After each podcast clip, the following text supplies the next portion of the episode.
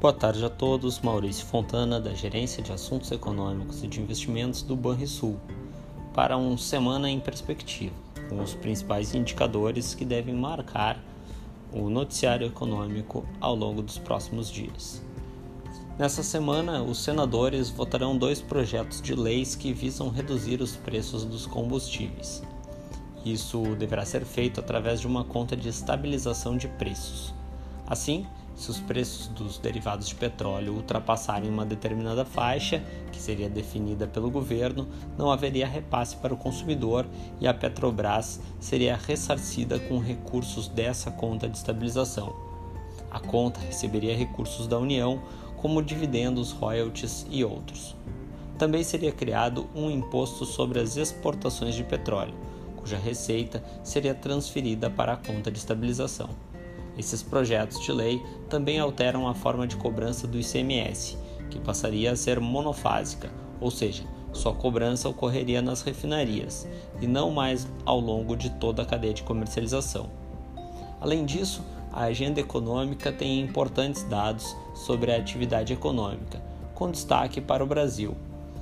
Amanhã, o IBGE deve divulgar a variação do IPCA 15 de fevereiro, para a qual se espera um aumento de 0,88%, após uma alta de 0,58% em janeiro. A aceleração deverá ter como principais fatores as altas de mensalidades escolares, alimentação no domicílio e passagens aéreas, ao lado da menor retração de combustíveis. No mesmo dia, o Banco Central divulga os dados das contas externas de janeiro e alguns resultados parciais de fevereiro. Em janeiro, o saldo de transações correntes deve ter sido deficitário em algo em torno de 8,3 bilhões, resultado de déficit comercial de 1,7 bilhão e contas de serviços e de renda primária deficitárias em 1,8 e 5 bilhões, respectivamente.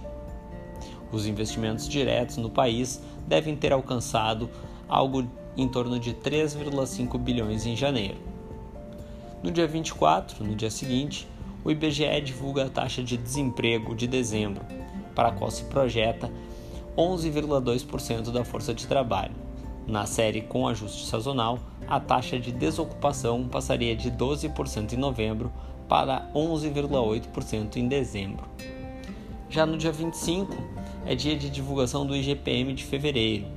Por conta de elevadas variações nos preços do IPA agropecuário, se projeta agora uma alta para o IGPM de 2%, portanto, acima da taxa registrada em janeiro, de 1,82%.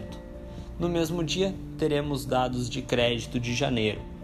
Espera-se uma aceleração interanual da carteira de crédito do Sistema Financeiro Nacional no início de 2022, que se deverá principalmente ao crédito à pessoa jurídica com origem em recursos livres. No segmento direcionado, o estoque de crédito às empresas deve ter apresentado recuo frente a um ano atrás. Ainda neste último dia de fevereiro, conheceremos o resultado primário de janeiro, para o qual se espera superávit de 60,9 bilhões para o governo central e de 6,8 bilhões para governos regionais, além de resultado equilibrado para as empresas estatais.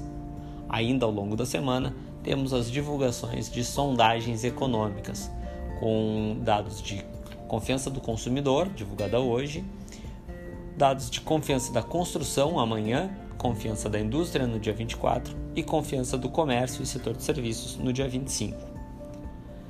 No exterior, nos Estados Unidos, hoje tivemos dados das preliminares do Índice de Gerentes de Compras, os PMIs, da indústria do setor de serviço com a continuidade do ritmo de crescimento já observado em janeiro. O setor de serviços continua mostrando a recuperação após o impacto da variante Omicron. Na zona do euro, também é destaque as pesquisas prévias de PMI. Tanto indústria quanto setor de serviços devem mostrar recuperação dos setores ao longo do mês. Tenham todos uma boa semana e bons investimentos.